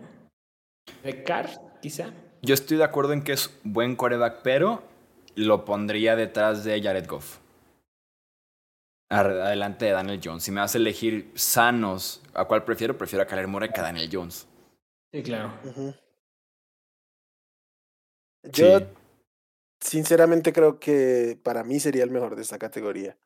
Con todo y que yo también le he criticado y me molesta mucho sus problemas de actitud y la lesión juega muchísimo. Eh, creo que en, en vacío, en potenciales, mm, creo que puede tener más potencial incluso que el propio Justin Fields. Y ha tenido picos interesantes, aunque también ha tenido momentos muy caóticos. Pero es que estaba lidiando en situaciones muy extrañas ahí en, en Arizona. Eh, Podría comprarte la idea de ponerlo adelante O sea, Justin creo- Fields. creo- es, es probable que, o sea, al rankearlo lo ponga aquí. Yo prefería en mi equipo a Justin Fields, prefería en mi equipo a Jared Goff por otros motivos, pero creo que en términos de, de talento y de potencial hay que ser un poquito más justos con Kyler. Sí. Vamos poniéndole entonces en Eh. buen coreback adelante de Justin Fields. Entonces, Y, y creo que es el, el típico que en un año puede estar en todos lados, ¿no? O sea, puede llegar a élite. sí. eh, Sí. puede ser su última oportunidad, ¿no? En, en la próxima temporada. Y que vamos viendo si realmente juega este año, ¿eh? Si va a estar disponible para octubre, noviembre, el equipo está 1-9, meh, Sí, lo guardas. vamos viendo, sí. Y ahí sí lo pondría muy interesante, ¿no? Si no jugó en todo el año y tienes el pick 1 con Caleb Williams ahí disponible, que le hagan un Sí. Josh Rosen, al que hizo originalmente un Josh Rosen. Eh, Deshaun Watson. Deshaun Watson. ¿no? Es que jugó espantoso con Cleveland la temporada anterior. El tipo hace tres años estaba en la categoría de élite. Era top 5 de la liga. Pero viniendo de los 4 o 5 partidos que jugó con los Browns la temporada anterior, es para ponerlo probablemente por delante de Kyler Sí. en la Yo- lo de buen ahí. Lo tendré ahí, pero si ustedes lo ponen en última oportunidad, tampoco me espanto. Ah, con ese contrato y lo que pagaron por él y demás. Parce, eh, la- la- no se habla tanto, pero este tipo jugó al nivel de Russell Wilson y peor, ¿eh? Sí. Lo que pasa es que obviamente el potencial de que vuelva es mucho más sensato que con, que con Wilson. Pero Podría fue justificar más a nefasto. Deshaun Watson. Justificar el hecho de que Claro. se sentó un año completo El- por, por sus pantalones. Ajá. Y se sentó todavía 10 partidos más suspendido Sí. por caliente. Claro, o sea, estuvo dos años sin jugar. Ajá. Y Wilson, no, Wilson sí jugó al instante. No, no, no. Claro, no, y, por edad y por, por perfil y por todo este ah, background que hay ahí, hay una gran oportunidad de rebote, pero jugó nefasto. Casi al nivel de su persona. Entonces. Entonces yo, yo creo que para ser justos es un tipo que tiene potencial de estar muy arriba. Entonces creo que estaría yo con Chuy que podría estar en el ranking ahí. Por el lado de Kyler. Completamente de acuerdo. ¿También tú lo ves ahí, Pete? Sí, o sea, porque creo que es igual el caso, ah, es igual al caso de Kyler de que al final de la temporada no me sorprendería verlo en élite otra vez. Tampoco me sorprendería verlo en desconocido, ¿no? La gran diferencia con Kyler y Justin es que él ya probó que sí puede estar en ese nivel, ¿no? O sea, es muchísima la presión social, eh, todo lo que le ha pasado es un caso sui generis, pero si puede, o sea, es el único de esa lista que ya probó que puede ser élite. Sí, insisto, si era un coreback top 4, top 5. No, Jared Goff nunca fue élite. No, no, no, tampoco. Eh, Matthew Stafford, ¿dónde lo pondrías, Wilmar? eh, tampoco. Y yo creo sinceramente que esta puede ser la última oportunidad de Matthew Stafford. Uh. Yo estoy de acuerdo, ¿eh? Pero es. Eh, yo creo que la gente tiene una idea distinta, pero es probable que los Rams hayan ganado el Super Bowl a pesar de Matthew Stafford. o sea, es que es, es, un tipo que ya lo hacía en Detroit, pero realmente ahora es un tipo que tranquilamente te lanza una o dos intercepciones por juego. Pero cada juego, parce. Eh, y de edad, el equipo en el que está, lo que hay alrededor de él, la lesión, todo con lo que viene lidiando, eh, creo que podemos estar viendo lo último de Matthew Stafford. Habiéndole dado ya lo más grande que podía a los Rams, creo que por ahí anda. Sí, creo yo que regresa por el contrato, era mucho dinero garantizado como para retirarse, nadie se va a retirar teniendo esa opción ahí. Yo no lo pondré en la categoría de última oportunidad, a pesar de que sí podría estar en su última oportunidad, porque es más como decisión personal, tal vez, en lugar de que le den la patada, ¿sabes? En el trasero y que se vaya. Yo tal vez pondría a Matthew Stafford por detrás de Jared Goff. Lo cual lo hace hasta poético, ¿no? Le dio un Super Bowl, pero al final de cuentas el, más, el jugador más importante de esos dos en dos, tres años de ese cambio fue Goff.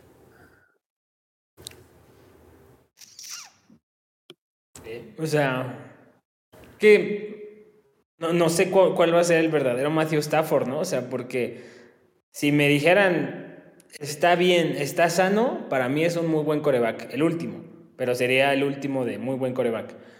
Pero si es un tema que normalmente suele ser, es crónico, ya no va a mejorar y que lo más probable es que empeore, sí sería literal su última oportunidad. Entonces justo creo que el punto medio es buen coreback, pero, y ese es qué tan probable es que supere sus peros, ¿no?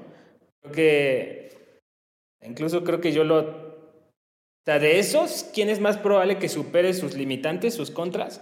Creo que incluso para mí estaría detrás de Daniel Jones. O sea, le da más chance a Daniel Jones de, sobreponerse a sus adversidades que va a enfrentar que a, que Matthew Stafford. Es que aparte Stafford fueron lesiones importantes, ¿no? Hace un año fue el codo derecho del brazo de lanzar y ahora, y ahora este año fue el conmoción y aparte médula, ¿no? Un tema así de la columna. Y con, con, temas de la columna desde que estaba en Detroit y pues e, eso es complejo. Me gusta la idea de ponerlo por delante de Derek Carr, por detrás de Daniel Jones. Yo lo compro. Una pena por Matthew. ¿Qué hacemos con Brock Purdy? Ah, es desconocido, ¿no? Desconocido. ¿Lo pondrían en desconocido? Por supuesto que sí. O sea, pinta, pinta precioso, pero no sabemos, o sea. Yo no pondría a Brock Purdy. Lo, vimos que seis partidos, siete partidos. Sí. Creo que eso es más que suficiente para poder rankearlo. Se me hace como huirle, se me hace huirle, huirle a, poner una categoría, ¿sabes? O sea, decir, ay, no me quiero comprometer a nada, vamos poniéndolo en es el tema también, el, la El tipo recibió votos de novato ofensivo del año y lo quieren poner en desconocido. Pero es que la lesión, ¿no? O sea, si no se hubiera lesionado, para mí sería un buen coreback, pero, ¿no? Pero esa lesión, pues no es cualquier cosa.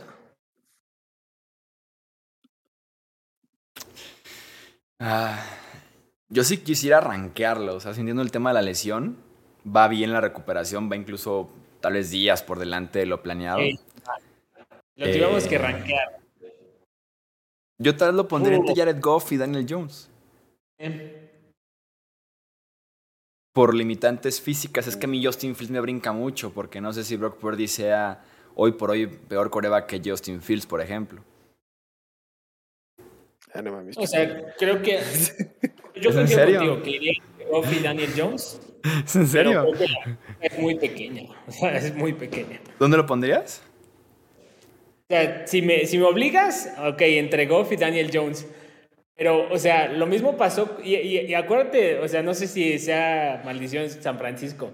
A Kaepernick lo vimos eh, seis juegos en su primera temporada y llegó al Super Bowl y, y bajó, ¿no? Después. A Jimmy Garoppolo, si te acuerdas, su primera temporada con San Francisco, cuando llega del trade, fue muy buena, muy, muy buena. Este, la siguiente, en el, la semana 2 contra Detroit se rompe y, ya se quedó estancado. Entonces, mm, no sé. O sea, yo por eso diría desconocido. Es que yo lo pensé en desconocido por un motivo básicamente y es que a la gente le encanta obviar la cantidad de cosas mal que hizo Brock Purdy.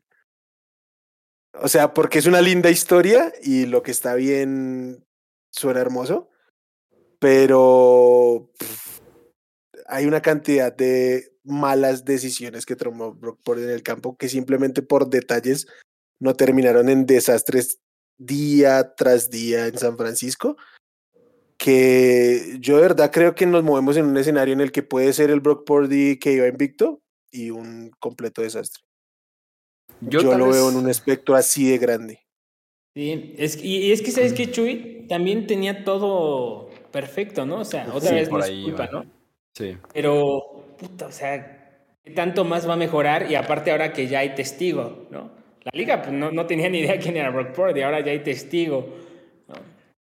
Tal vez estaría de acuerdo en desconocido por ese mismo punto, porque creo que a todos los hemos visto por lo menos con diferentes coordinadores ofensivos, sistemas, escenarios negativos, positivos, eh, cambios de wide receiver, que me, me quitaron a mi, wide receiver estrella, que se lesionó fulanito, no sé.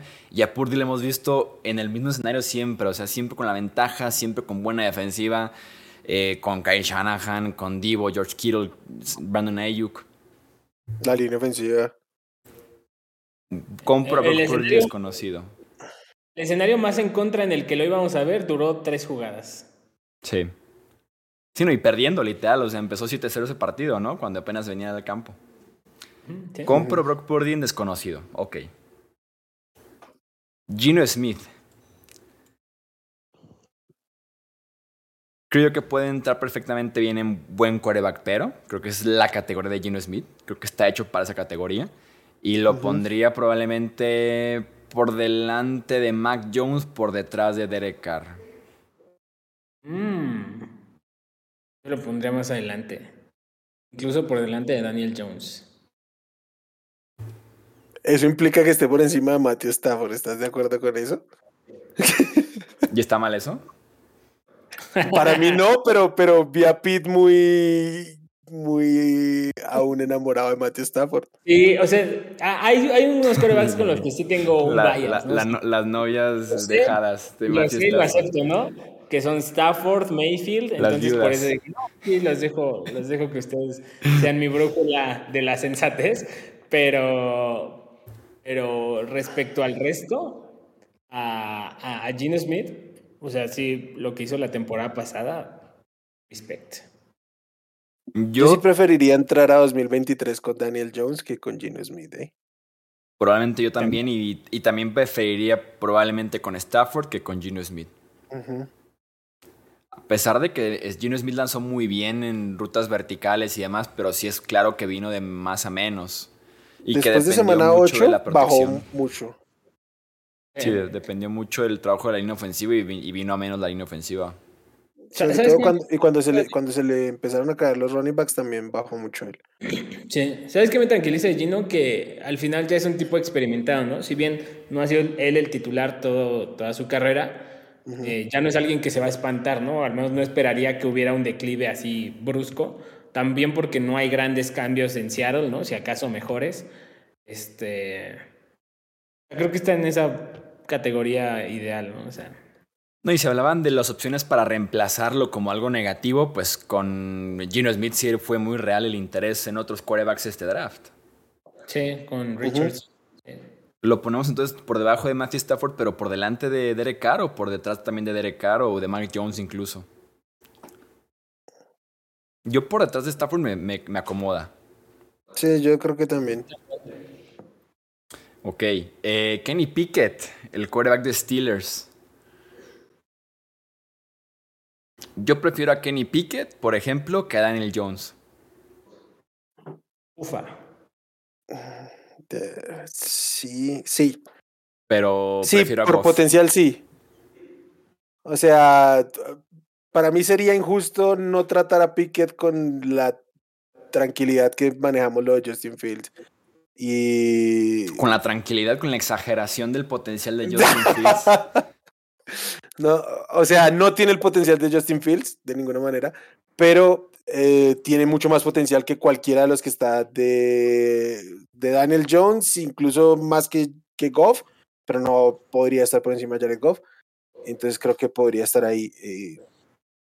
A mí me gustó mucho la actitud de Kenny Pickett, sobre todo creo que eh, eso aporta mucho y sobre todo cuando ya tomamos en cuenta la comparación con estos veteranos donde ya probablemente vimos lo, lo mejor de ellos, creo que entra en buena consideración ahí. ¿Tú dónde lo pondrías? no, me encanta, no me encanta evaluarlos después de su primer año. He cometido muchos errores. Eso sí. No, y Piquet también batalló con conmociones, ¿eh? viéndolo como a futuro. Lo pondría en desconocido yo realmente. O sea, no, no de que no sepa. Más que desconocido sería muy temprano, ¿no? Para mí, Kenny Pickett. Porque sí sé qué es, más o menos. No estoy tan cierto de, qué, qué puede arreglar y qué no puede arreglar. Sí lo puedo ver, pero creo que al final de cuentas, un tipo que te inició casi todo el año, deberíamos poderlo rankear y más porque esto es para ahorita, o sea, dentro de un año cada quien va a subir, cada quien va a bajar, o sea, va a haber movimiento y va a ser natural eso, pues. Kenny Pickett es un pote, es un tipo que seguramente va a, encontrar un lugar un poco más seguro que le que podemos darle ahorita, pues. Más establecido, pero yo me siento cómodo poniéndolo, poniéndolo por enfrente de Daniel Jones por detrás de Jared Goff. Que es el mismo puesto más o menos como que comentabas tú, Wilmar, ¿no? Sí, sí, sí, sí lo veo ahí. Josh Allen, ¿dónde lo yo me lo podría imaginar incluso que peor que Derek Carr, ¿no? O sea, una máquina de turnovers. Sí, puede ser. O sea, al final. Sí. Mm. Sí, vamos a sentirnos más seguros y más estables con el análisis dentro de un año. Dentro de un año. Exacto. ¿Dónde pondrás a Josh Allen, Pete? Elite, detrás de Jalen Hurts. Uh, y, uh.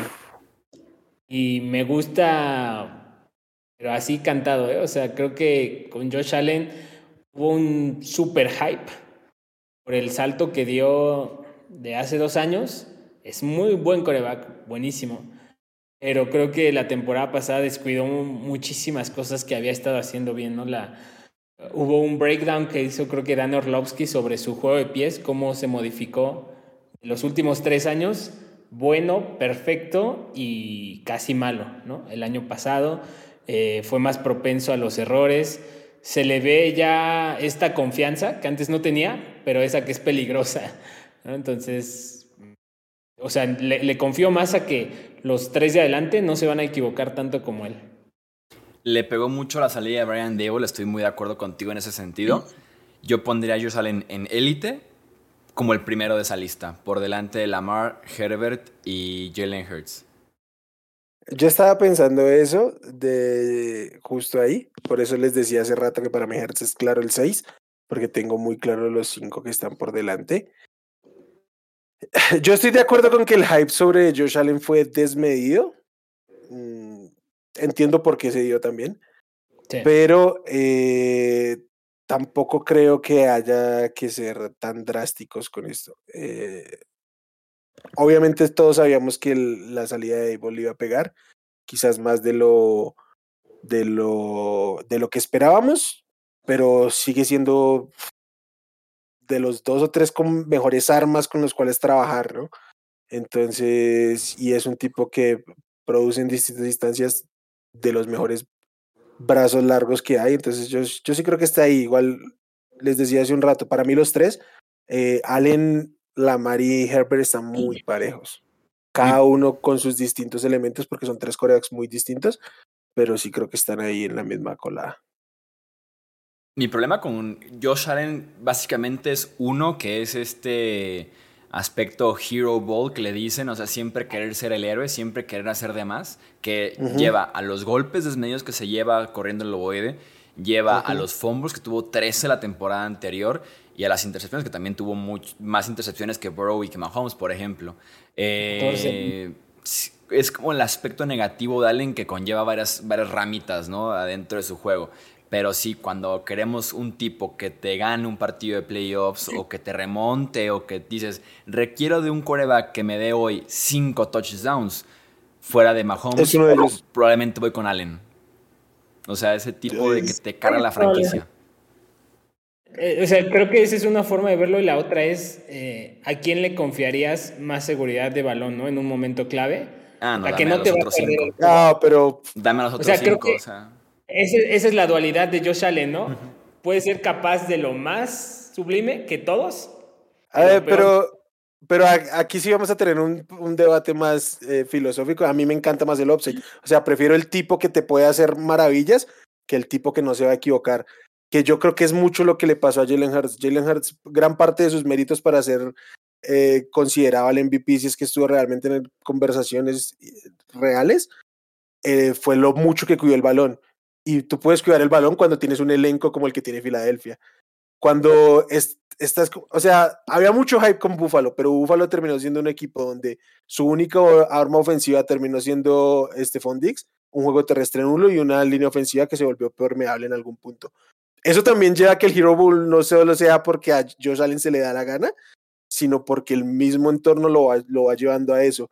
Y creo que con lo mucho que se ha, eh, como que, que, se ha hablado bien de Búfalo, se ha quedado corto a la hora de rodearlo mejor en términos de armas, de, de, de talento y también de reemplazar a la, la, salida de Brian Dable, que en, en, términos de play calling el año pasado hubo un punto donde estaban eh, muy mal, ¿no? El partido que les da vuelta a Miami es ridículo como lo escucharon en, el costado ofensivo. Ah, ¿Sabes también que me pone a pensar con Josh Allen? Que creo que todo ha sido muy, muy bueno, o sea, para él, ¿no? Como lo que decíamos de Jalen Hurts. No sé si de Josh Allen seguirá siendo tan bueno que pueda, lo que decías, ¿no? Creo que le enmascaraba un poco esos errores que, que podía tener y, de la mar hemos visto que, ¿no? que errores en momentos críticos de Mahomes, de Burrow, de todos, ¿no? Creo que son más los que, o sea, creo que Josh Allen ya abusa de ellos. Eso es lo que no me fascina, la tendencia que nunca me ha gustado. puede ser. Este, o sea, por esa razón, ¿no? O sea, creo que todos metidos en el mismo, en el mismo contexto de mismo coach, coordinador, play caller, línea, pass catchers, Igual y, y, Josh Allen estaría por encima de los otros tres. En el momento en el que están, creo que está por debajo de los otros tres. Aparte, aquí dicen en el chat, bien cierto, es la portada del MADE, entonces viene para abajo. Momento de la votación, entonces. Pete, ¿dónde pones a Josh Allen? Detrás de Hertz. Eh, ¿Wilmar? Delante de Lamar. Yo también lo pongo por delante de Lamar Jackson. Uh. Eh, Tua Tongo Bailoa. Eh, yo estaría cómodo poniendo a Tua como último de muy buen coreback. De acuerdo, para mí es mejor coreback que Prescott. A mí sí me ¿Cómo? Entonces, no estás de acuerdo. Ah, perdón, de Prescott. ¿Qué es? De Sean Watson. De Sean Watson, claramente. y así como a la madre, no estás de acuerdo, ok. Y, yo creo que está en conversación con Cousins y, y Dak Prescott. ¿eh? A mí personalmente sí me espanta muchísimo las lesiones y por eso lo pondría en buen coreback, pero... O sea, porque no es un tema normal, no es una lesión como la de Kyler. No es un, no es un tema de, de un asunto aislado, por más grotesco que haya sido, bueno, no fue aislado, ¿no? Pero un asunto como el de Watson, ¿no? O sea, es algo recurrente que te pasa y te pasa y... O sea, eso, ese para mí es un gran if, o sea, y es un if gigantesco. Mi argumento tal vez, yendo como contigo, Pete, será que tú también le hemos visto solamente una muy buena temporada y que también venía de la mano de Tyreek Hill, Jalen Waddle, Mike McDaniel. Pero creo que lo veías en un nivel en el que sí puede operar de una forma constante en su carrera, ¿no? O sea, para mí realmente eso no, no sería como tanto el tema porque, o sea, sí lo imagino desarrollándose en, como si fuera con rueditas de entrenador de, de bicicleta, ¿no? Que necesita primero a Tyreek y a Waddle y con el transcurso de su carrera se las pueden quitar. Eh, pero el tema de las lesiones es como, neta no puede estar, ¿no? Sí, sí, sí. ¿Podría comprar el que esté al principio de buen coreback, pero o al final de muy buen coreback? Exacto. Tú, Will Marcelo, pues, sigues siendo un muy buen coreback. Sí, pero igual, o sea, es el mismo puesto, solo que ponerlo arriba o abajo, ¿no? No, pero sí se siente la diferencia entre que te digan muy buen coreback o que te digan, bueno, pero tienes esto, o sea. Igual yo, cuando acabemos esto, les voy a pedir revisión del, del la casilla de buen coreback donde tenemos a la mitad de la liga en este momento. ¿eh? Hay mediocridad en la NFL actualmente. Hay mediocridad. Yo, el principio. Y conste que no quisieron poner a Pickett en desconocido para que fuera más equitativa. No, también te quitamos a Baker de ahí, o sea. eh, vamos poniendo tú al principio buen coreback. Está bien. Vamos llenando esa lista. Eh, Aaron Rodgers. La versión actual de Aaron Rodgers. Es la que vamos a juzgar. Creo que debería entrar en muy buen coreback. Por delante de Kirk Cousins. Por detrás de Dak Prescott.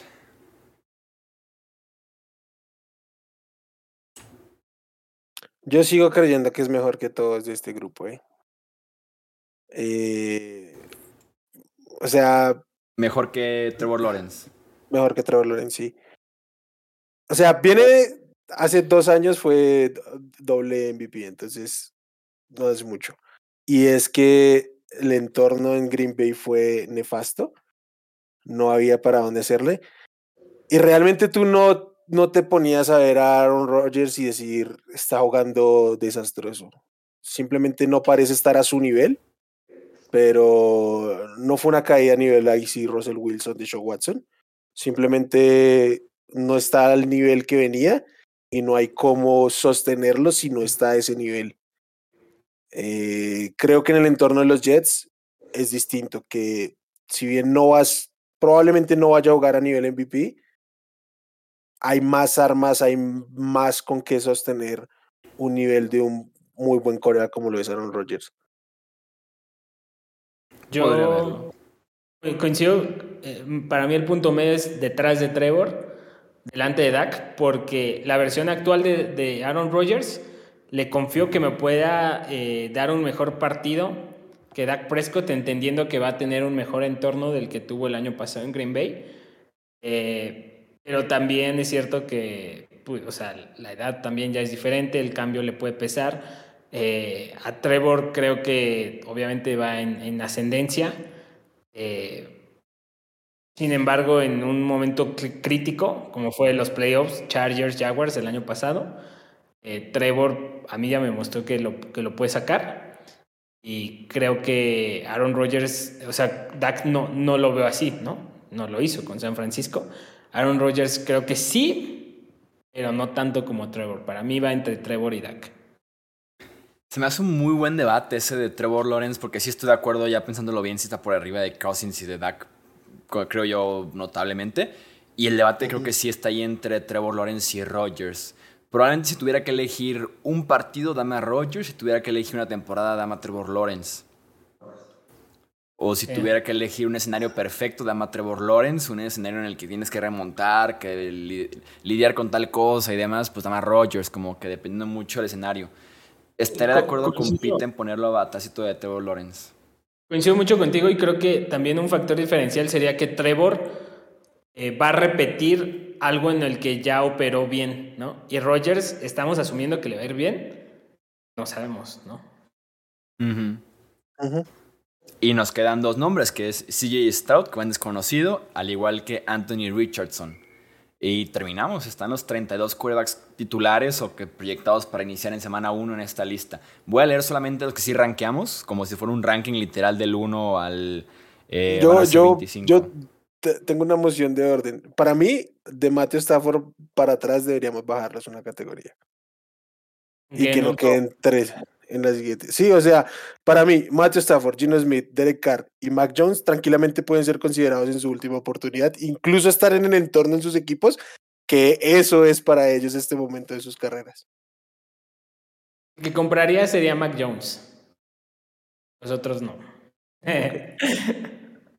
es que no creo que un coreback esté en su última oportunidad que acaban de pagarle. Que acaban de pagarle, pero es que también a Jimmy le pagaron. El parecido a Gino y a Derek Carr, no tan lejos. El tema de Jimmy también es la, la salud, ¿no? O sea, creo que ahí son las dos cosas.